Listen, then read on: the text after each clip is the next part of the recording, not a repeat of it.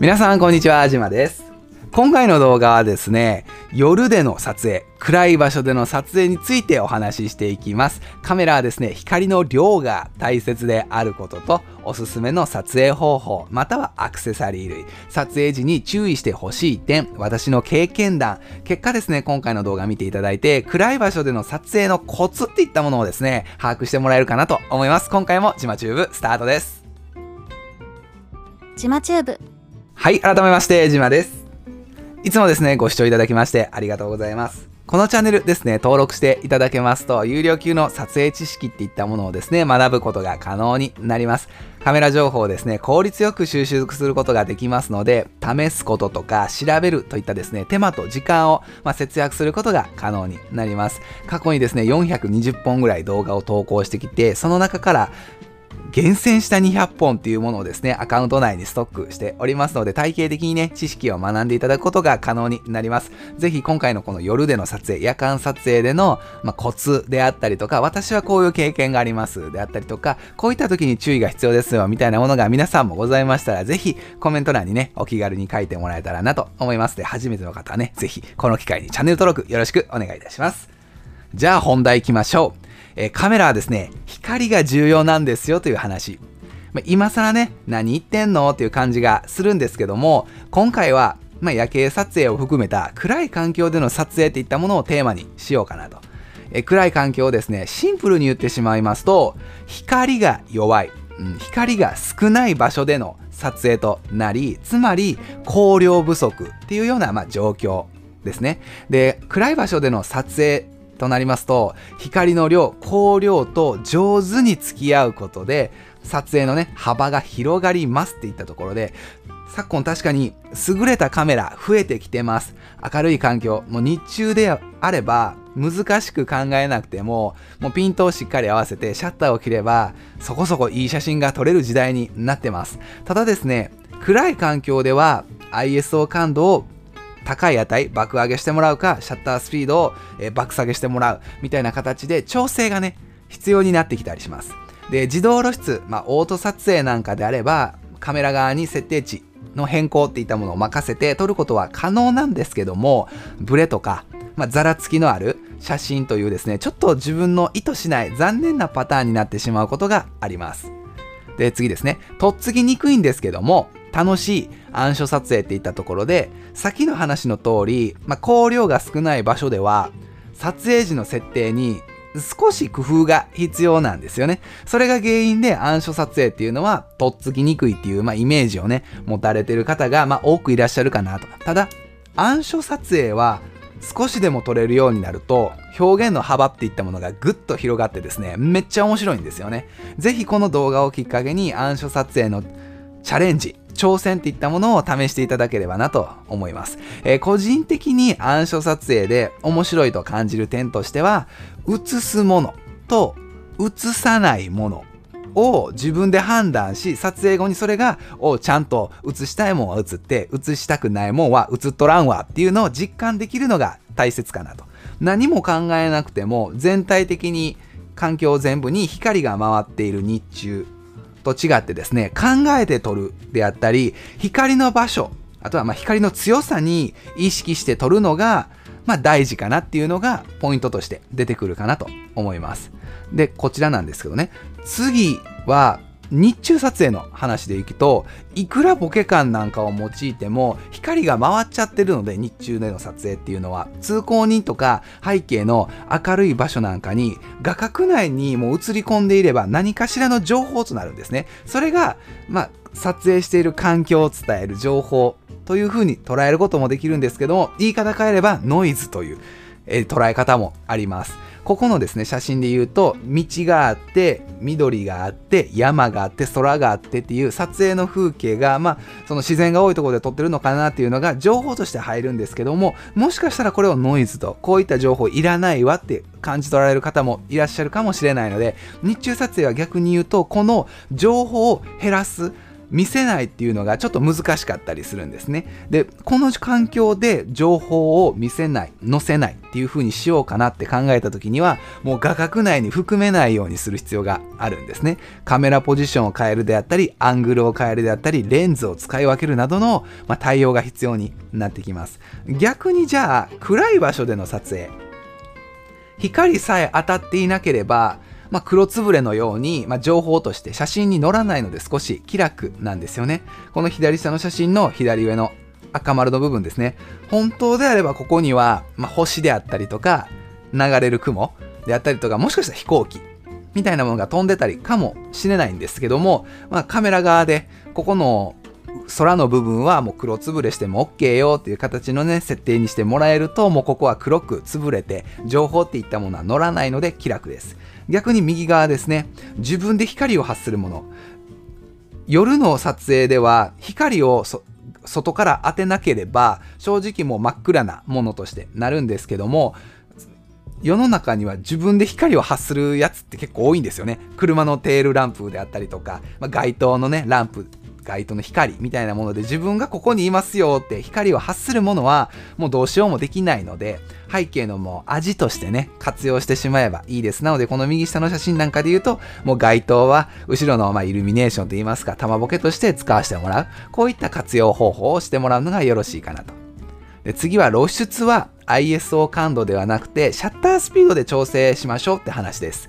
カメラはですね、適正露出で撮影しようとすると、センサーにですね、光を、まあ、しっかりと届ける必要があるんですよね。やっぱり光学機器なので、光があってなんぼのものがカメラなので、この光が逆に多すぎる場合っていうのもあって、こういった時はシャッタースピードであったり、F 値っていったものを、まあ、高い値にしてもらって、大きい値にしてもらって、まあ、対策するであったりとか ISO 感度を逆に小さい値に、えしてもらうなんかでの対応が必要です。それでも明るすぎる場合、例えば明るいところでスローシャッターで撮りたいな、光が取り込みすぎて白飛びしちゃうなっていう時は ND フィルターなんかを使ってもらえると、まあ、便利に撮ることができます。じゃあ逆に暗いとどうなるかっていうと、暗いところで撮るんなら適正露出で撮るためにカメラ側がちょっとこれ暗いわもっと光くれやって言ってる感じ。で私たちが「おお光やるわもうバシバシ光食うて綺麗に撮ってくれや」っていう時にはシャッタースピードとか F 値をま小さい値にして光をですねより多く取り込めるようにまあ、対応してあげる必要があるんですね。または ISO 感度を大きい値にして、ちょっとの光しか取り込めてないけども、まあ、機械的に明るさをカメラ側でグイッと持ち上げてもらうみたいな対策が必要になってきます。ただ、ISO 感度はお取り扱い要注意っていう話ですね。シャッタースピードとか F 値を小さくして光を多く取り込む分にはもう特別問題ないんですよ。ただ、シャッタースピードが小さくなることによって、手ぶれであったり、被写体ブレの可能性。手ブレは三脚なんかを使ってもらったら、まあ、防げたりするんですけども、被写体がもし、え動くものなのであれば、どうしてもビヤーンってなってしまうので、これがちょっと注意が必要かなと。で、F 値が小さくなるんであれば、まあ、被写界深度が浅くなるだけなので、まあ、その被写界深度が浅くなることが撮影対象の表現として問題ないんであれば、もう F 値をね、小さくしてもらうっても一つの手かなと。ISO 感度を高い値にして撮影してしまいました場合は ISO 感度を高い値にして撮影した場合ですね。ちょっと気になったんで言い直しました。えー、暗い環境でも明るい環境のように確かに撮ることはできるんです。ISO 感度を高くすることによって。ただその分、ノイズ、ノイズというか、まあ、画質の劣化ですよね。ガビガビ感が出てしまうんですよね。なんかもう ISO 感度を高すぎる写真っていうのはちょっと傷んでいるような。なので ISO 感度は便利なんですけども、むやみやたらに高い値にするのは要注意です。最近のカメラは比較的確かに常用 ISO 感度がね、どんどんどんどん上がっていって、高感度に強い印象はあるんですけども、それでも ISO 感度はま低い方がね、安心感はあるかなと。今まで暗すぎて撮れなかったところを ISO 感度を上げることによって撮れるようになったっていう使い方の方が無難かなっていうふうには思います。暗所撮影はシャッタースピードとか F 値での、まあ、アプローチといいますか適正露出を、まあ、キープするっていうのがおすすめかなと思いますね。次ですね。暗所での、まあ、おすすめな撮り方としては、さっきの説明で暗いところでは、まあ、光量が少なくて、適正露出での撮影っていうのは、まあ、少し知識が必要なのは伝わったかなと。で、ここからはですね、そんな暗所での撮影のコツ的なものを、撮影手法とか表現の仕方、あとはま便利アイテムなんかをですね、私なりに思うところをお伝えしていこうかなと思います。一番強調したい点としてはですね、暗所撮影ならではの渋い表現ができる。ここをですね、まあ、プッシュしていこうかなと。で、日中ではですね、色鮮やかな表現が好まれがちなんですけども、暗所撮影ではですね、ホワイトバランス、色温度なんかはですね、この辺はまあ、寒色系、どっちかっていうと、青っぽい方に持っていく方が、ちょっとかっこいいと言いますか、渋い印象を与えることができます。あとは、光源で遊ぶっていったところで、イルミネーションを、まあ、玉ボケとして活用したり、街灯などを、まあ、ウニ状のね、意外画の工場として映して、日常的に見える世界とは違うカメラ、レンズだからこその味、これをですね、ぜひ楽しんでほしいかなって思います。こちらのスライドですね。上の写真で言うと、これはですね、どっちかっていうと、ケルビンは、まあ、あったかめの色に持っていってます。そして、後ろのイルミネーションといいますか、街灯の部分はもう玉ボケとして表現して、えー、ここはですね、いろんなあの、イルミネーションがあるんですけども、それを全部映すと結構情報量が多くて、チカチカしちゃう、え場所なんですが、ボケ感を活かすことによって柔らかい、えイルミネーションっていったものを玉ボケとして背景に使うことが可能になってます。で、下の写真で言うと、これ上のところですね、上の赤枠で言うと、スローシャッターで撮っているので、雲が流れているような印象ですよね。で、シャッタースピードを遅くすることによって、まあ、光が多く取り込めるので、空の色もしっかり、まあ、雲のね、どこまでが雲でどこまでが空なのかっていうのが、まあ、わかりやすいものになってます。で、真ん中で行くと、これ工場ですよね。街灯のところがウニのようにね、イガイガーって光っているのは、これはもう絞りを、まあ、高い値にしたことによるですね、取り方の一つになります。で、一番下ですね、この線がビャーって流れているのは、これは車のテールランプです。これがスローシャッターで撮ることによって、このスローシャッターでシャッターが切れる間に車がビャーっと、えー、走っているのでテールランプが伸びたように撮れる。これはですね、まあ、スローシャッターであったり、高い F 値で、あったり、え、夜間での撮影で色温度あったかいのと冷たいので遊んだといいますか表現したものの、まあ、作例となりますので、まあ、夜でね撮影するとこういったものが撮れるんだなっていうものを楽しんでもらえたらなとで、この作例ですね、ホワイトバランスが上が暖色系で、下がまあ寒色系、それぞれですね、まあ、お見せいたしましたと。で、また、まあ、玉ボケ、ありましたよね。上、玉ボケであったり、下の写真で言うと工場スロー撮影、車のテールランプが流れて撮れているなど、暗所撮影での楽しみ方っていうのは伝わったかなと思います。そうなんですよ。あの、暗所撮影っていうのは、写真全体を、まあ、無理にね、明るくする必要はないんですよと。えー、主役とか副題が適正露出になるようにすれば OK ですと。で、その時の調整方法として ISO 感度ではなくシャッタースピードで調整するのを、まあ、個人的には進めていますと。あとですね、絞り F 値っていうものは大きい値にして、ピクチャーコントロールは、まあ、風景を選んでもらったり、コントラストの高い、まあ、メリハリのある表現っていったものが、いわゆる、まあ、夜景撮影には役立つものかなと思います。暗所撮影で役立つアイテムの話に移りますね。夜景撮影ではですね、絞りっていったものを大きい値にすると、まあ、魅力的になる写真が、まあ、撮れる傾向がありますので、被写界心度はどっちかというと深くですね、さっきの下の写真のようなやつですね。全体的にピントが合ってるようなものです。で夜景ポートレートなんかでは、まあ、開放 F 値の値が小さいレンズがですね、明るく撮れてボケ感が出るので重宝します。なのでさっきで言うと上の写真ですよね。あとは高感度に強いカメラだったりすると、まあ、鬼に金棒感があるぐらい、まあ、心強いで、暗所撮影は手ぶれはもちろん被写体ぶれっていったものも発生しやすいので、まあ、人物撮影ではシャッタースピードをま極端に小さい値にするのはちょっとね、不安があったりします。なので三脚なんかでこっちがきあのバシって止めてても、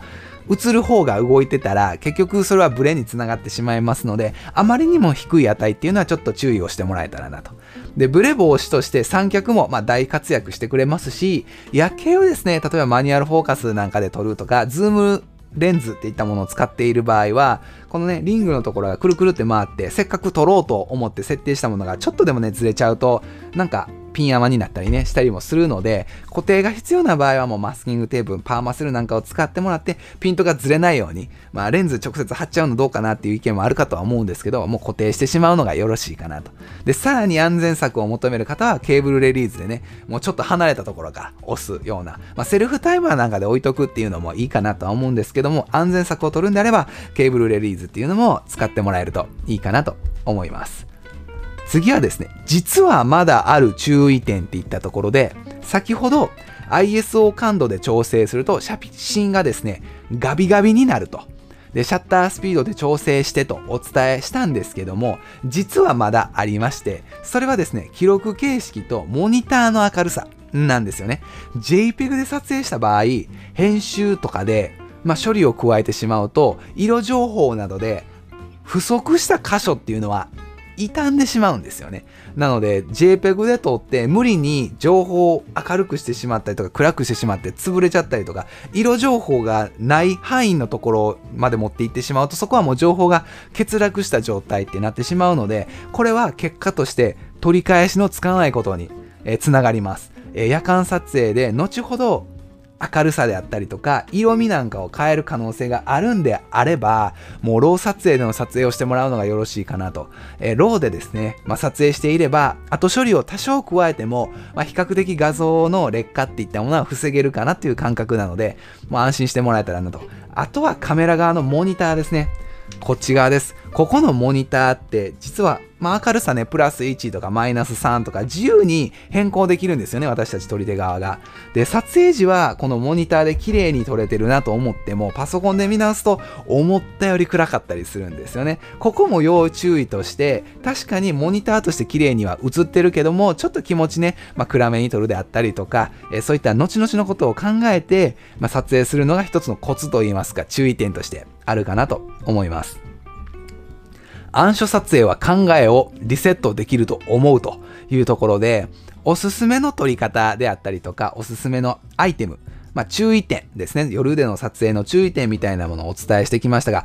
そうですね。今ポッと浮かびました。夜での撮影の注意点、えー、置き引きに注意することと、えー、周りの人に迷惑をかけないことと、えー、後ろ通る人がいらっしゃるときは道を開けること。これ結構夜での撮影というか暗い場所での撮影は注意が必要です。あと、この時期ね、ちょっと夜めっちゃ冷えるんで、まあ、回路であったりとか厚着をしていくこと。これ結構大事なことです。ちょっと今ポッと出たんで付け加えておきますね。で、私自身、最初は暗所撮影に悩んだことが多かったです。日中であれば気軽にですね、まあいい感じの写真っていうものを撮ることができるのに、夜での撮影になると急に難しく感じるんですよね。それはですね、やっぱりカメラの性能に頼って自分で撮れるスキルとか知識が足らなかった。イメージとしてまあこういう風に撮ったらいいんでしょうっていうのは仕入れてはいたんですけども、やっぱり